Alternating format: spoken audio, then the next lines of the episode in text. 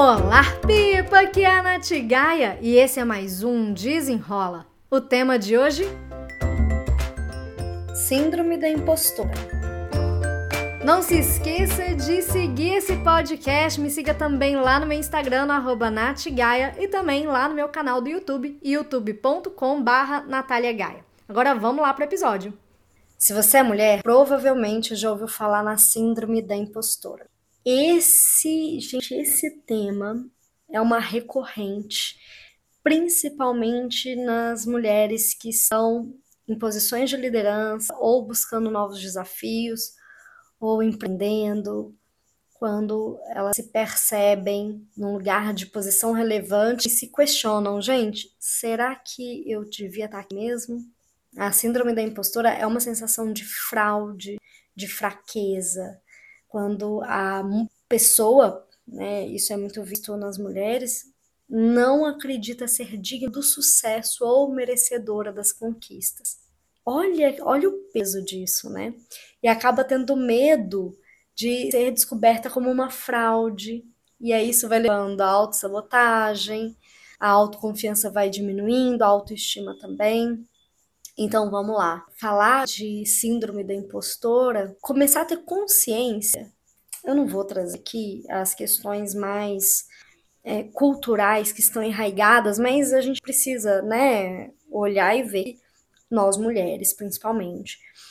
Tivemos uma criação muito diferente, é, culturalmente falando, nessas questões de posição de liderança ainda hoje, quando a gente olha para o mercado de trabalho, para posições de liderança, presidência, diretoria, vice-presidência ou grandes empreendedoras de sucesso, é, a gente consegue ver que as mulheres ainda estão assim abrindo caminho na foice, porque a maior parte dessas posições são ocupadas por homens. Então, quando uma mulher chega num lugar onde não se vê tanta mulher, é comum ela se questionar assim: opa, será mesmo que eu devia estar aqui? De acordo com uma pesquisa realizada pela Universidade de Houston, cerca de 70% das mulheres experimentam a síndrome de impostura em algum momento das suas carreiras.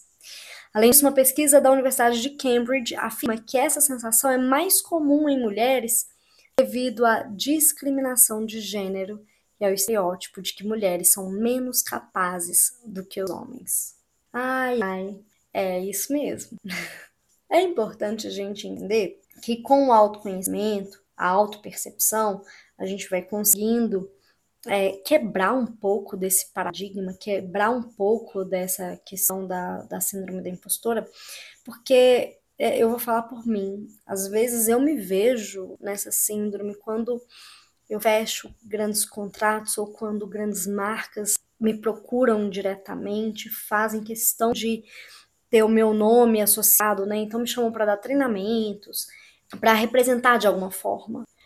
Eu, eu às vezes me pergunto assim, gente do céu, mas será?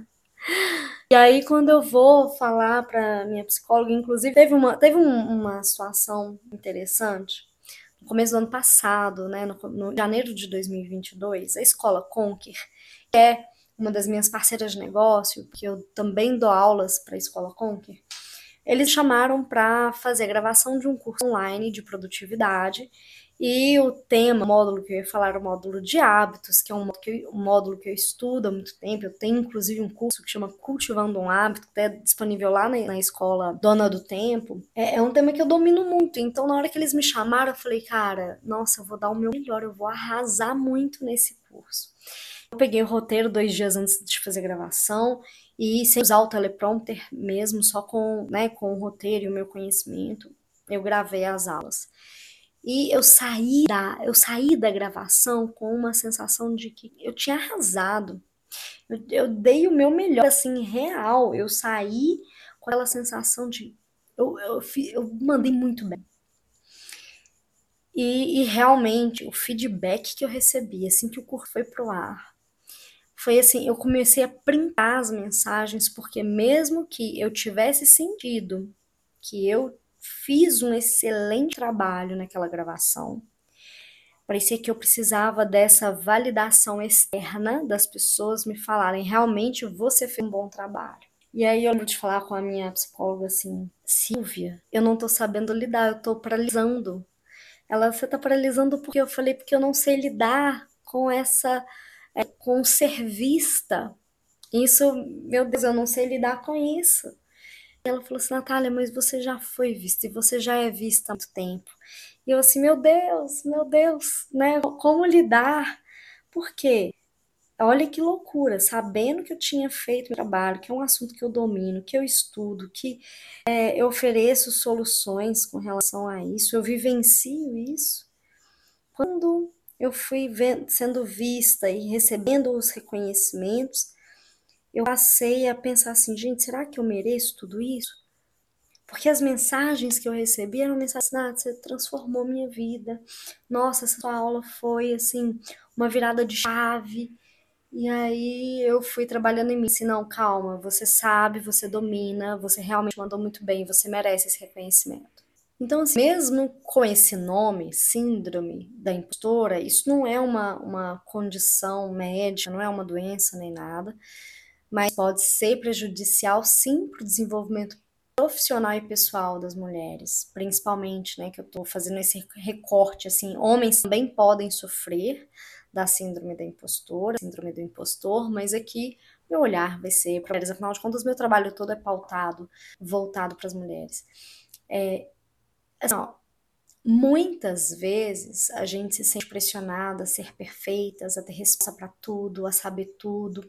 Eu tenho uma aluna, inclusive, que estava me contando de um projeto que ela faz parte, que ela começou tem pouco tempo, e aí o fato dela se cobrar essa perfeição é, fez ela ter uma crise de ansiedade e, e de um jeito assim que ela precisou de ajuda, porque ela acreditava que ela tinha que ter todas as respostas prontas para um projeto novo que ela ainda não conhecia. Quando, como ela viu que ela ia passar pelo processo de aprendizado, ela ficou com medo, inclusive, de ser mandada embora então, essa cobrança é uma cobrança muito interna nossa. É, é, é preciso trabalhar a nossa autocompaixão, né? o nosso olhar com a gente mesma, para entender que, cara, não, não, não se compare com outras pessoas, não se compare com seus colegas, com suas colegas. Isso vai gerando uma sensação de insuficiência, de inadequação. Como é que a gente pode então, superar essa síndrome da impostora e trabalhar nossa autoestima, nossa autoconfiança? Eu separei aqui cinco práticas, tá? Primeiro, aprender a reconhecer e mudar os pensamentos negativos que a gente tem sobre a gente. Então, você percebeu um pensamento de dúvida, é, alguma, algum pensamento que é negativo de você? Opa, atenção aí, ó, vamos mudar esse discurso interno.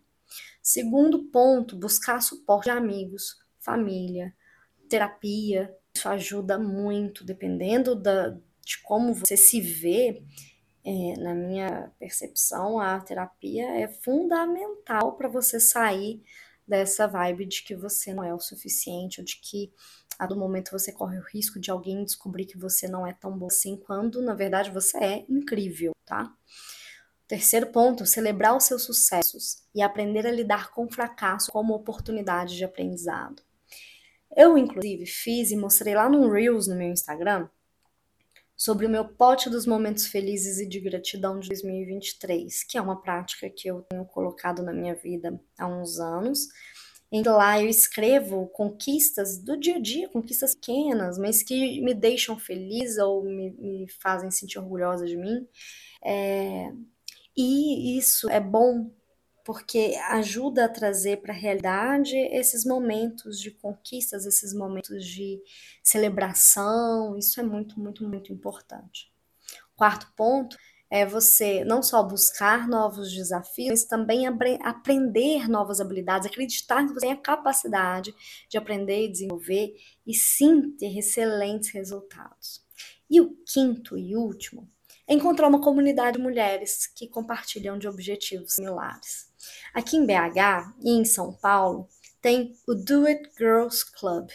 É um clube, é um, um grupo de networking de mulheres. Eu faço parte desse clube, inclusive já há mais de um ano eu já renovei o meu acesso, que é praticamente um, um, um grupo de, de apoio, não só apoio, mas de desenvolvimento É, cara, é incrível o poder que um grupo conectado, bem estruturado, ele faz na vida de nós mulheres. É, eu falo que eu entrei no, no clube sem saber muito bem como é que funcionava, eu só sabia que era um grupo de mulheres voltadas ali para networking, desenvolvimento, e eu falei, bom, eu tô precisando disso. Já logo paguei a anuidade antes mesmo de participar de nenhum evento. E no primeiro evento eu lembro que eu fiquei tão impactada que foi uma palestra que foi muito maravilhosa num restaurante muito legal aqui em BH. E aí no final eu falei, pedi a palavra, peguei o microfone e falei assim, olha, é, tem pouco tempo eu voltei para BH porque eu morava em Curitiba. E eu hoje eu vejo que eu tomei a melhor decisão da minha vida, assim, pelo menos nesse ano foi a melhor decisão que eu tomei por mim, foi fazer esse investimento no clube porque é um lugar em que as pessoas se acolhem, se ouvem, se apoiam. Dali eu já fiz amizades, fiz negócios, e isso tudo ajuda a gente a aumentar realmente a confiança que a gente tem na gente.